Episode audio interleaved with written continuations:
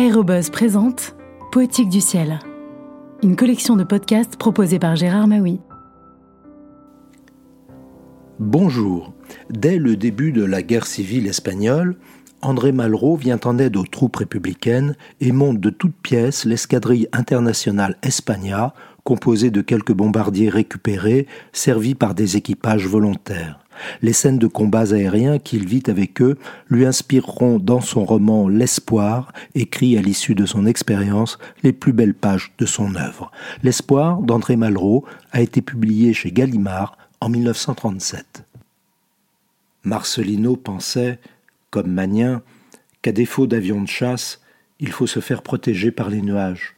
Souvent, il était revenu de combat sur le front sud du Tage, presque au coucher du soleil, avec Tolède au milieu des moissons, comme un grand ornement, son alcazar dressé sur la boucle du fleuve, et les fumées de quelques maisons en feu allongées en diagonale sur la pierre jaune, leurs dernières volutes chargées d'atomes de lumière, comme des raies de soleil à travers l'ombre.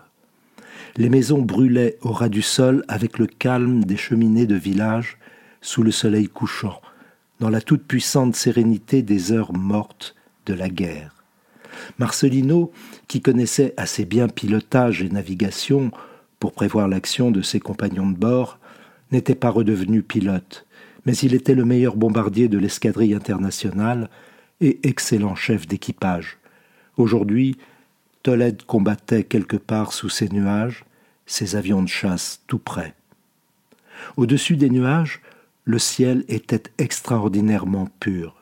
Là-haut, aucun avion ennemi ne patrouillait vers la ville. Une paix cosmique régnait sur la perspective blanche. Au calcul, l'avion approchait de Tolède. Il prit sa plus grande vitesse. Raimé chantait. Les autres regardaient de toute leur force, le regard fixe, comme celui des distraits. Quelques montagnes dépassaient au loin la plaine de neige. De temps à autre, dans un trou de nuages, apparaissait un morceau des blés.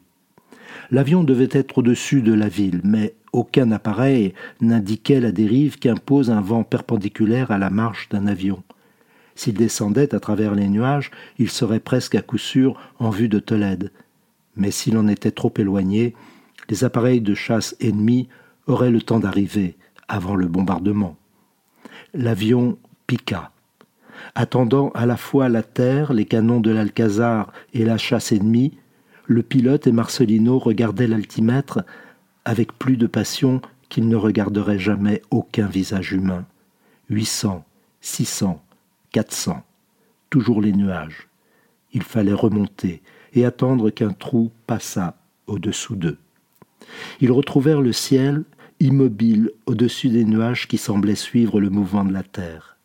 Le vent les poussait d'est en ouest, les trous y étaient relativement nombreux ils commencèrent à tourner, seuls dans l'immensité, avec une rigueur d'étoiles. L'avion qui tournait comme une minuscule planète, perdue dans l'indifférente gravitation des mondes, attendait que passât sous lui Tolède, son alcazar rebelle et ses assiégeants, entraînés dans le rythme absurde des choses terrestres. Dès le premier trou, trop petit, l'instinct de l'oiseau de chasse passa de nouveau en tous. Avec le cercle des éperviers, l'avion tournait dans l'attente d'un trou plus grand, les yeux de tous les hommes d'équipage baissés à l'affût de la terre.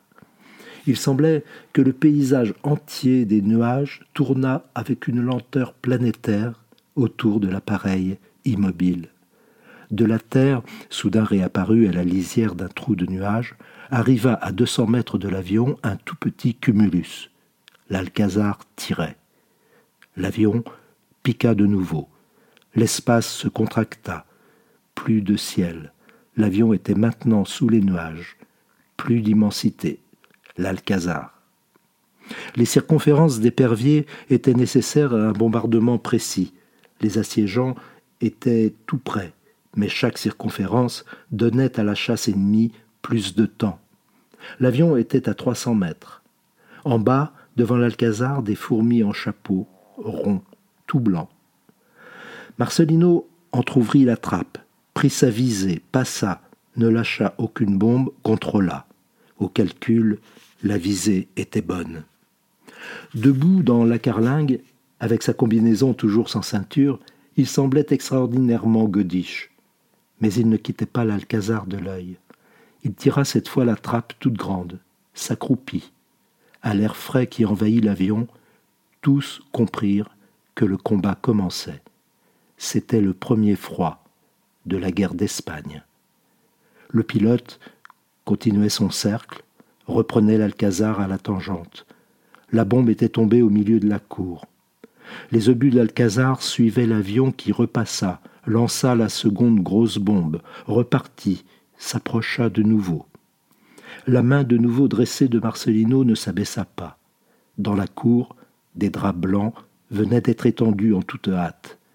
L'Alcazar se rendait. Raimé et Paul boxaient de jubilation. Tout l'équipage trépignait dans la carlingue. Au ras des nuages apparut la chasse ennemie.